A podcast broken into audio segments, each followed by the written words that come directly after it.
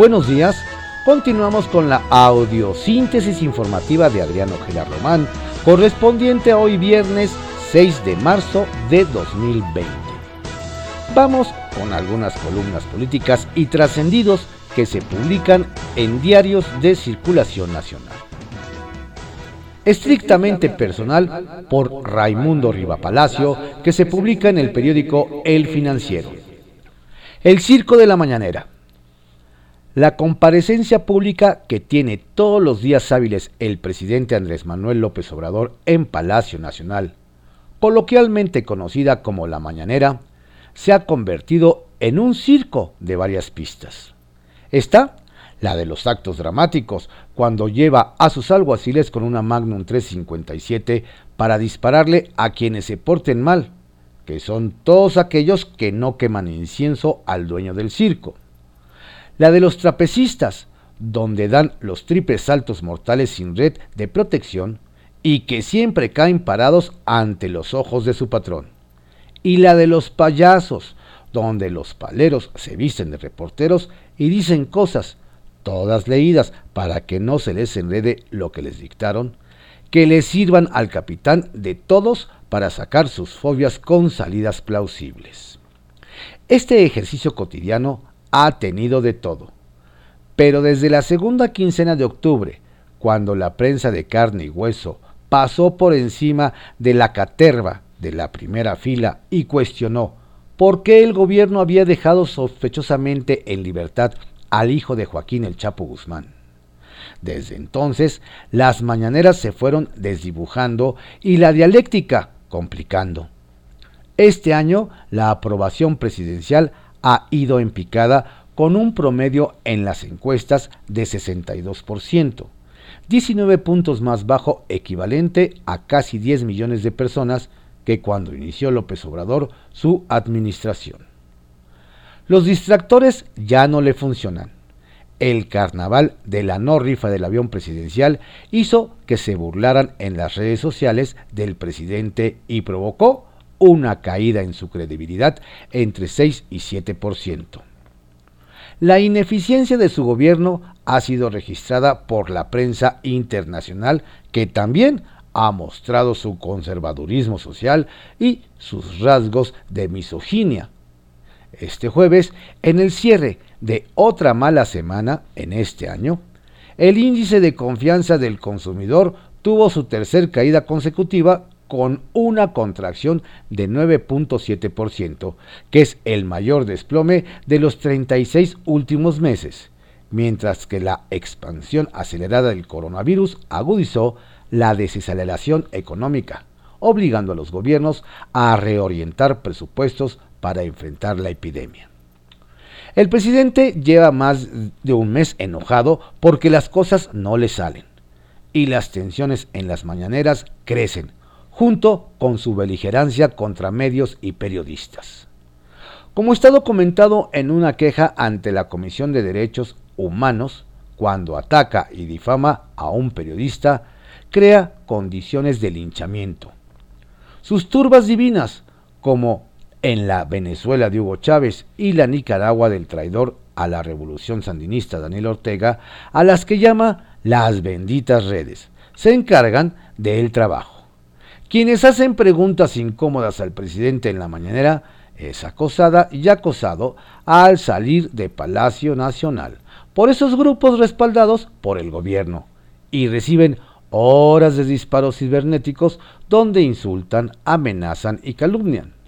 El presidente nunca ha tomado responsabilidad de esos ataques, pero ha avalado abiertamente las agresiones. Si ustedes se pasan, dijo en abril pasado, ya saben lo que les sucede. Eso ha escalado. El miércoles rectificó el arranque de la venta de billetes de la lotería para la no rifa del avión ante un escándalo desatado porque coincidía con el paro de las mujeres. En esa misma mañanera, un empleado de René Bejarano y de Benjamín Robles, dos cercanos a López Obrador, que por años ha sido cuestionado política y éticamente, le pidió al presidente y a la unidad de inteligencia financiera que investigaran al expresidente Felipe Calderón, a la ex candidata presidencial Margarita Zavala, a los ex legisladores Mariana, él se equivocó, como sucedió varias veces al leerlo, que lo que le habían dictado, al decirle Margarita Gómez del Campo, y Fernando Belauzarán, cuyo apellido también pronunció mal. A la activista y académica Denise Dresser y al comediante, locutor y analista político Víctor Trujillo, y a la activista periodista Frida Guerra. También se equivocó y le dijo Guerrero, porque están muy interesados perdón, están muy interesados en impulsar el Día Sin Mujeres el 9 de marzo. ¿Cómo respondió el presidente? Con el silencio, que avaló el dicho. Es la forma como trabajan en Palacio Nacional. Uno de los paleros hace un posicionamiento incendiario contra un medio, una o un periodista o políticos de oposición y el presidente Deja que corra la difamación para que se quede anidado en la mente de quienes lo escuchan. Cuando los paleros perdieron vapor, colaboradores del presidente han utilizado a personas muy desprestigiadas en el medio periodístico. Uno solía cobrar 250 mil pesos o más por entrevista en radio.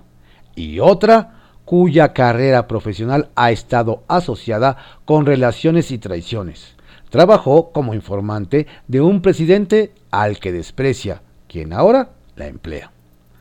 Las mañaneras han ido ampliando sus propósitos originales.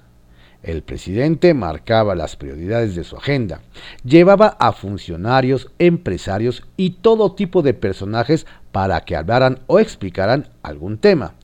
Tiraba línea a su equipo, lo corregía y descalificaba si era necesario y emprendía su diaria lucha contra los molinos de viento que le colocaba junto al oído su belicoso vocero Jesús Ramírez Cuevas, el arquitecto del pactíbulo de Palacio Nacional. Dentro del equipo presidencial le han pedido a López Obrador que no se confronte todos los días, pero es imposible que lo haga de forma permanente. No está en su esencia. Lo que corre por sus venas son las ganas de pelear. Le sale bien, pero al ser el presidente, el resultado le es contraproducente. Pedirle moderación, como se lo han recomendado privada y públicamente, no está en sus genes rencorosos. La mañanera es su ring, aunque a ojo de muchos otros, en lo que ha terminado es en un circo cada vez más patético. Cristalazo, por Rafael Cardona, que se publica en el periódico La Crónica. La verdad sobre las mañaneras. Como sucede con todas las acciones políticas, las cosas nunca son como parecen.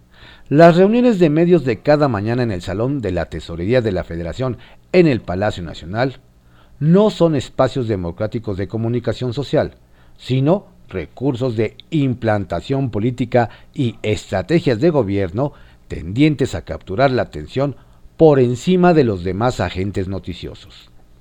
Es una forma de mantener cautiva a una enorme audiencia. Es el gran público sistemáticamente bombardeado con mensajes de conveniencia frente a los cuales los ciudadanos están inermes pues toda actitud crítica es despreciada o descalificada porque provienen de los conservadores, quienes tienen derecho a todo, pero no pueden ejercerlo sin recibir empujones a la hoguera. El afán informativo neutro del gobierno no existe. Prevalece una estrategia defensiva, justificante, cómodamente instalada en el poder de la palabra con el respaldo, en términos generales, de medios sumisos y una manada de analfabetas funcionales con la metralleta de las redes sociales, apoyados por ejércitos de bots. Muchas veces se ha usado la palabra púlpito para describir estos afanes cotidianos, los cuales fueron descritos en toda su real amplitud por el propio señor presidente en un arranque de sinceridad. Febrero de 2020. Sí, así. Vean la prensa hoy y ahí se los dejo de tarea, teniendo esta posibilidad de réplica. Imagínense que no comunicáramos, que no ejerciéramos nuestro derecho a informar. Nos quedaríamos en estado de indefensión, cuántas calumnias se seguirían aplicando, aquello de que la calumnia cuando no mancha tizna. En este párrafo, tan breve, pero tan significativo, se encuentran muchos sentidos y contrasentidos. Para el señor presidente, el su derecho de informar está por encima de la de su obligación de informar. El gobierno debería informar, no imponer su derecho de réplica, especialmente cuando no se está replicando nada, sino se está divulgando cuanto se quiere, como se quiere y siempre en un tono de pugnacidad. Esa condición pugilística queda claramente descrita en su frase, si no hubiera mañaneras, nos quedaríamos en estado de indefensión.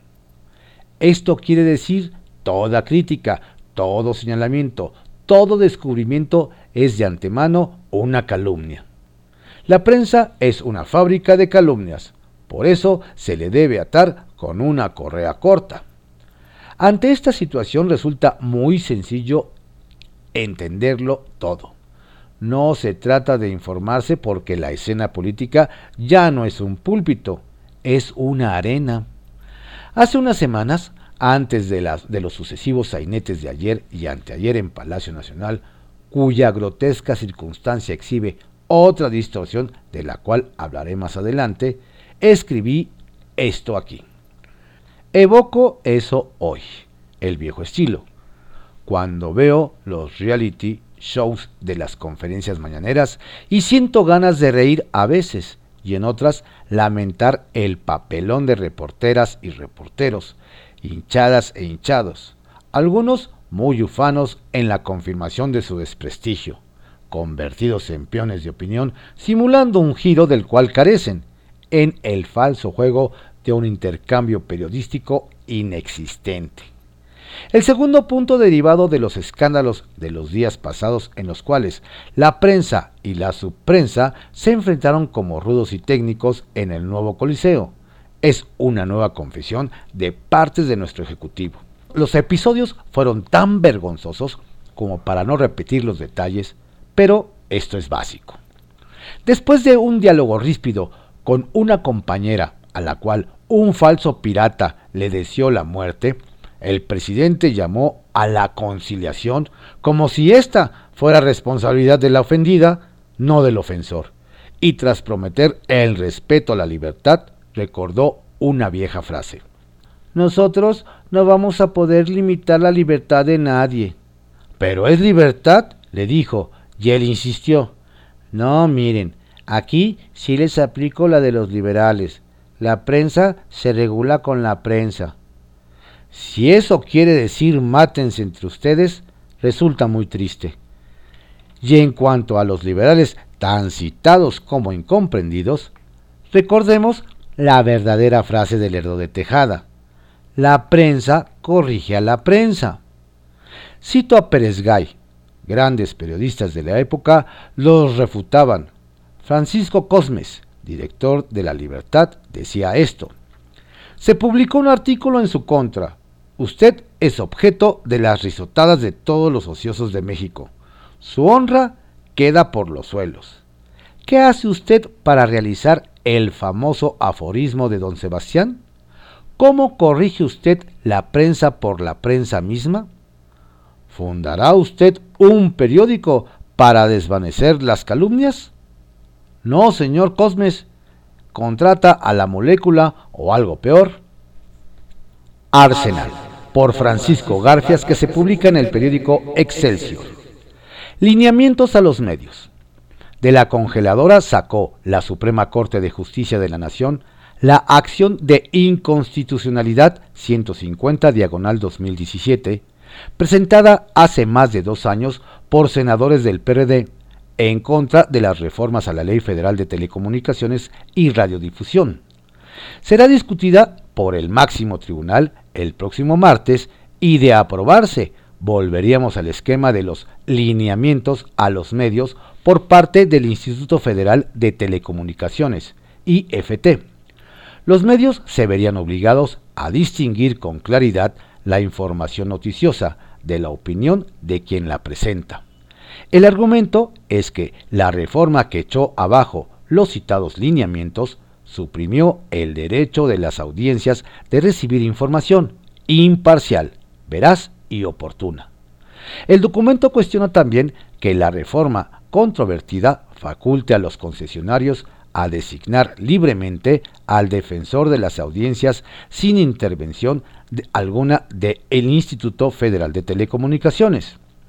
Se eliminaron derechos que asistían a las audiencias en beneficio de los concesionarios al eliminar las facultades del instituto para regular a los concesionarios respecto de sus contenidos, subraya el documento.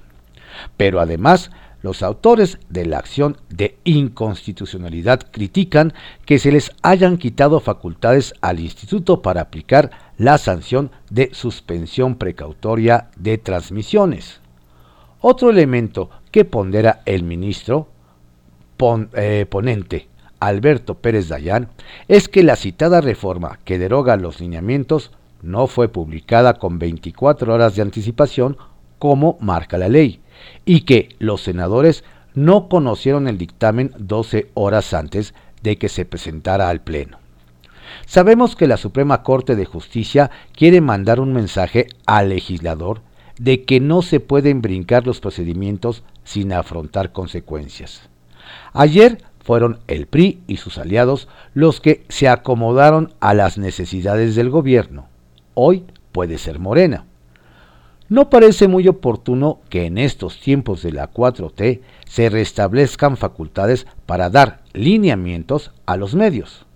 No tengo duda de que se multiplicarán las suspicacias y surgirán preguntas como ¿por qué ahora que la sociedad está tan polarizada?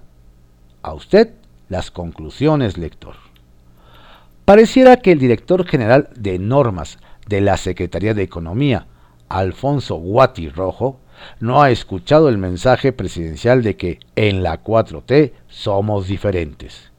Cuando estamos a punto de celebrar el Día Internacional de la Mujer y está convocado el paro nacional, un día sin mujeres, el funcionario amenazó a la jueza Laura Gutiérrez Romo. Fuentes consultadas por el reportero aseguran que el funcionario le dijo que si no cambia la decisión que detuvo el proceso de etiquetado de los alimentos como herramienta para proteger la salud, mejor que se olvide de su carrera en el Poder Judicial. Va una pregunta para la titular de la Secretaría de Economía, Graciela Márquez, en su calidad no solo de jefa de Guati, sino de mujer. ¿Va a permitir este tipo de intimidaciones? expertos en el tema, nos dicen que la suspensión fue un duro, un duro, golpe a la política que impulsa el grupo de economía y de salud. Pierden una batalla colateral en medio de su cruzada sanitaria, aseveran. Recibimos una llamada de Citlali Rodríguez, regidora del PRI en la ciudad de Aguascalientes. Quería hacer una delicada denuncia que tiene que ver con la adjudicación mediante una licitación a modo de un contrato por 906 millones de pesos otorgado a la empresa MD Iluminación Nacional para instalar en la capital del estado 72 mil luminarias. Según la regidora, el municipio quedó endeudado por nueve años y pagará un sobreprecio de 595 millones de pesos, de acuerdo con comparaciones que se hicieron en Mercado Libre. Citlali jura que el contrato se adjudicó sin haberse hecho público. Se violó la ley de transparencia. Fue un dedazo, nos dice. Por si fuera poco, la ley local establece que debe haber licitación pública para montos superiores a 1.3 millones de pesos. No fue el caso. Solo se invitó a tres empresas. La regidora anuncia que en los próximos días se hará la denuncia correspondiente ante la Fiscalía Anticorrupción. En privado, por Joaquín López Dóriga, que se publica en el periódico Milenio. La marcha del domingo y el presidente. El domingo seremos testigos de las mayores manifestaciones desde los días del 68. Me refiero a las marchas que se han convocado para ese día con motivo del Día Internacional de la Mujer contra la violencia y discriminación histórica que han sufrido dentro y fuera de sus casas, por conocidos y desconocidos, por familiares y por otros, siempre delincuentes, que han tenido un común denominador y motor, ha sido y es la impunidad. El domingo en las calles puede ser un parteaguas del gobierno del presidente Andrés Manuel López Obrador, que nunca aceptó que no era un movimiento en su contra, sino a favor de las mujeres, sus derechos, garantías, seguridad e igualdad. No sé en qué momento no leyó bien, pero él mismo lo transformó contra su gobierno al acusar a los conservadores y opositores de estar detrás, como ha sostenido reiteradamente, y no mostrar empatía alguna con millones de mujeres que votaron por él. Y me llama mucho la atención porque él entiende como nadie la protesta callejera que había desaparecido desde que llegó al gobierno y se acabaron las marchas políticas. No me alejo de la realidad si digo que López Obrador llegó a Palacio Nacional desde la calle. Desde los años 90, con los plantones en el Zócalo, con las marchas por el desafuero con el que Vicente Fox intentó en vano eliminarlo de la sucesión presidencial, de la toma del corredor Zócalo Reforma en el otoño de 2006, tras lo que llama el fraude electoral.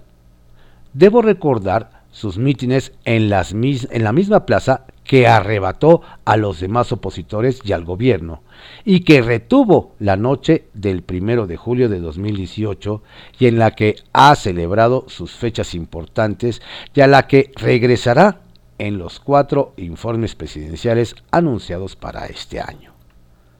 No sé si el hecho de que un sector que no controla las mujeres utilice la calle le haya provocado el conflicto que no existía. Yo le doy más peso a la marcha del domingo que al paro del lunes, porque uno es presencia y el otro ausencia. Retales 1. Riesgo. El bloqueo al ferrocarril en Michoacán puede provocar una crisis en Ciudad de México, pues por esa vía traen el cloro desde Veracruz para el agua que surte al Valle de México y todo en silencio del gobierno capitalino. 2. Tasa. La Fed bajó sus tasas medio punto y fuera del calendario por primera vez desde la quiebra de Lehman Brothers en septiembre de 2008, que es lo que derrumbó a los mercados. Aquí, la Junta de Gobierno del Banco de México se reúne el próximo día 26 y antes de esa fecha no habrá cambios y los expertos me dicen que de recortar, sí recortar, sería máximo un cuarto de punto. Y tres, crisis. De acuerdo con revisiones del Consejo de la Judicatura Federal que preside Arturo Saldívar, las dos entidades con la mayor corrupción judicial local son Ciudad de México y Jalisco. Alajero por Marta Naya que se publica en el Heraldo de México. Este sábado 7 de marzo, el gobernador de Tamaulipas, Francisco García Cabeza de Vaca, entregará al Congreso del Estado su cuarto informe de gobierno, que comprenderá el último trimestre de 2019, de acuerdo con la modificación a la Constitución Política del Estado de Tamaulipas, hecha por el Poder Legislativo el año pasado. Se ha especulado sobre este cuarto informe y el cambio de fecha. Versiones van y vienen sobre que García Cabeza de Vaca renunciaría a la gubernatura precisamente ese día, el próximo sábado, e iría en busca de la presidencia del Partido Acción Nacional en lugar de Marco Cortés. El equipo del Tamaulipeco lo niega rotundamente. Sus cercanos rechazan todo comentario relacionado con el posible abandono del gobierno y niegan que autoridades estadounidenses anden detrás de su gobernador. Cabeza de Vaca sostiene que concluirá su gobierno en la fecha que corresponde y no antes. Fue electo para el periodo 2016-2022 y espera entregar buenas cuentas en la elección federal intermedia del año entrante. Ya después vendrá su sucesión y su propio futuro político. Él nunca ha ocultado su deseo de llegar a ser el candidato presidencial de Acción Nacional en la próxima contienda. Pero como los tiempos andan agitados, no falta quienes comen ansias y buscan, por un lado, deshacerse de la grisura de Marco Cortés y por otro, inhabilitar al propio Tamaulipeco para la sucesión. Algunos enredos con la 4T a últimas fechas, como que la secretaria del Trabajo, Luisa María Alcalde, haya desdeñado a Nancy Pelosi hace un par de semanas en el abrazo fronterizo entre Nuevo Laredo y Laredo, Texas, han alimentado esas versiones. Ha abonado en el enradecimiento del clima en Tamaulipas la idea de que los estadounidenses en estos tiempos vienen por los políticos, no por los narcos. Tal sería el caso de los exgobernadores tamaulipecos Tomás Yarrington y Eugenio Hernández, del Nayarita Roberto Sandomal y del exsecretario de Seguridad Pública Genaro García Luna. En ese canasto es donde algunos pretenden ubicar al actual gobernador panista, pero hasta el momento, por lo que aseguran en su equipo, no hay tal. Tómense en serio el coronavirus. La Organización Mundial de la Salud acusó que algunos países no están tomándose en serio la amenaza del COVID-19. Tedros Andom Ghebreyesus, director general de la OMC, advirtió que en distintos países no están mostrando el nivel de compromiso político que merece la actual amenaza que enfrentamos. Los gobiernos y la gente deben prepararse, insistió, no es un simulacro. Gemas. Ferrosur informa que lamentablemente se ha visto imposibilitado para movilizar sus unidades y por ello obligado a suspender las documentaciones de carga en las rutas que corre de los puertos entre Veracruz y Coatzacoalcos y el Valle de México. Templo Mayor por Fray Bartolomé, que se publica en el periódico Reforma. Si algo quedó claro ayer en el Senado, fue que Napoleón Gómez Urrutia quiere imponer su iniciativa sobre outsourcing sin respetar el trabajo de sus compañeros legisladores ni los acuerdos alcanzados con la iniciativa privada. En una gandalle más del líder minero, registró el dictamen que ya había sido rechazado y por el cual se hicieron foros para confeccionar uno nuevo, lo que provocó otro desencuentro por no decirle choque, con su coordinador, el morenista Ricardo Monreal.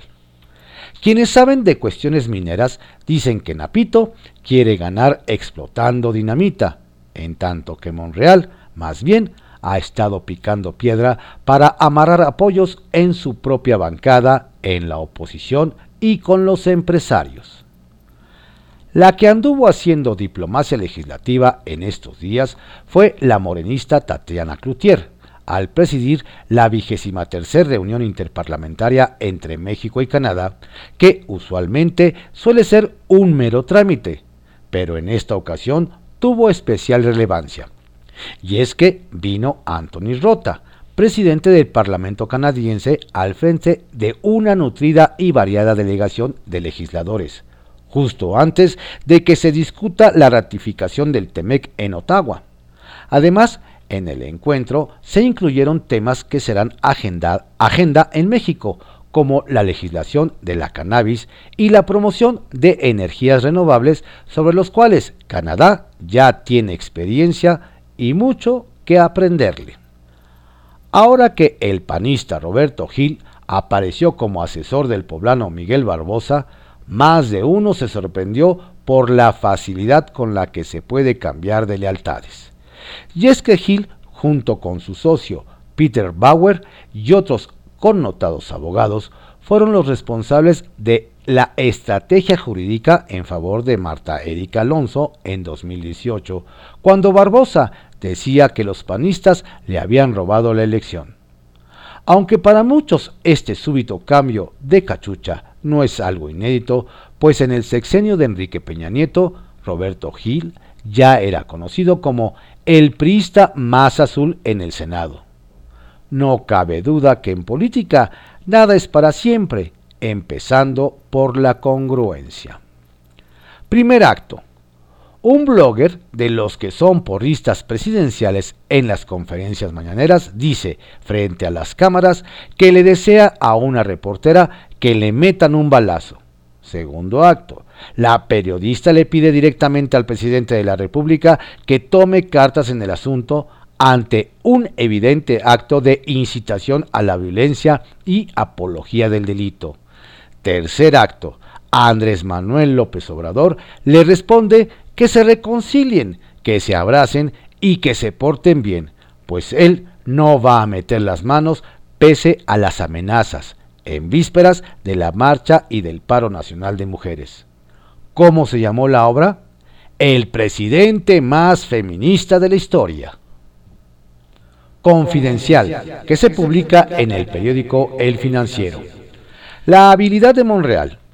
Hay varios que están contentos, pues la nueva propuesta que sale de la mesa de trabajo que Ricardo Monreal promovió con empresarios, el gobierno federal, sindicatos, organizaciones laborales y con senadores de otros partidos políticos, rindió frutos ya y se espera que la propuesta dé un año para regular más no criminalizar el outsourcing y que sería votada el jueves en el Pleno. Otra más que logra sacar adelante el líder del Senado, pese al disgusto de un líder sindical con nombre francés. Olga en defensa de su jefe la que ayer salió en defensa del Ejecutivo ante los señalamientos en el sentido de que no comprende ni apoya el movimiento feminista, fue la secretaria de Gobernación, Olga Sánchez Cordero. La ministra en retiro presumió la paridad en el gabinete. Aquí estamos todas juntas. Nunca habíamos tenido esta conformación e integración de un gabinete, comentó en reunión con las titulares de secretarías del gobierno federal y más aún, anunció que el 25 de cada mes se presentará un informe sobre las acciones y políticas a favor de las mujeres. Energía al rojo vivo. Y en esa reunión encabezada por Olga Sánchez Cordero, en la que se buscó mostrar el empoderamiento femenino en el Ejecutivo, hubo una notoria ausencia. Resulta que la secretaria de Energía, Rocío Nale, no pudo acudir, pues en ese momento estaba en la oficina de Alfonso Romo en Palacio Nacional, reunida con Manuel Bartlett, director de la CFE, y Octavio Romero, director de Pemex, con la presencia también de empresarios del sector energético. Que sus compañeras de gabinete la disculpen, pero la negociación del plan de infraestructura energética está caliente. Violencia de género en la 4T en San Lázaro. Mientras las funcionarias del gobierno federal se esfuerzan por convencer de que los temas de género sí importan, en la Cámara de Diputados las denuncias por acoso sexual alcanzaron al grupo mayoritario de Morena. Incluso señalan que hay una denuncia penal por violación y que el servicio médico tiene ya nueve denuncias internas por tocamientos. Pero resulta que entre los órganos de gobierno no hay acuerdo de cuántas denuncias hay ni contra quiénes. Las peticiones de los padres de los 43. Mientras de parte de las autoridades nomás no tienen resultado, los padres de los normalistas de Ayotzinapa siguen incrementando sus peticiones al Ejecutivo, al Judicial y a la Fiscalía los familiares de los jóvenes desaparecidos se reunieron ayer en Palacio con el presidente López Obrador, el subsecretario de Derechos Humanos de la CEGOP, Alejandro Encinas, el presidente de la Corte, Arturo Saldívar, y el fiscal Alejandro Gertz. Al ministro le pidieron crear un tribunal especial que conozca todas las investigaciones del caso. Y al mandatario le pidieron que Santiago Nieto, titular de la UIF, que investigue y en su caso congele las cuentas de exfuncionarios como Tomás Herón y Jesús Murillo. Ramírez Cuellar ya revisa candidaturas. Tal parece que las aguas siguen agitadas en Morena, y es que Alfonso Ramírez Cuellar, recién instalado en la dirigencia del partido, fue visto en un hotel de la avenida Cuauhtémoc con Gerardo Sosa Castellán, miembro del patronato de la Universidad Autónoma del Estado de Hidalgo, universidad investigada en la trama de la estafa maestra. ¿Habrá acaso conversado sobre alguna candidatura para las elecciones locales? Estas fueron algunas columnas y trascendidos que se publicaron en diarios de circulación nacional en la audiosíntesis informativa de Adrián Ojeda Román, correspondiente a hoy viernes 6 de marzo de 2020. Que tenga usted un estupendo día y un excelente fin de semana.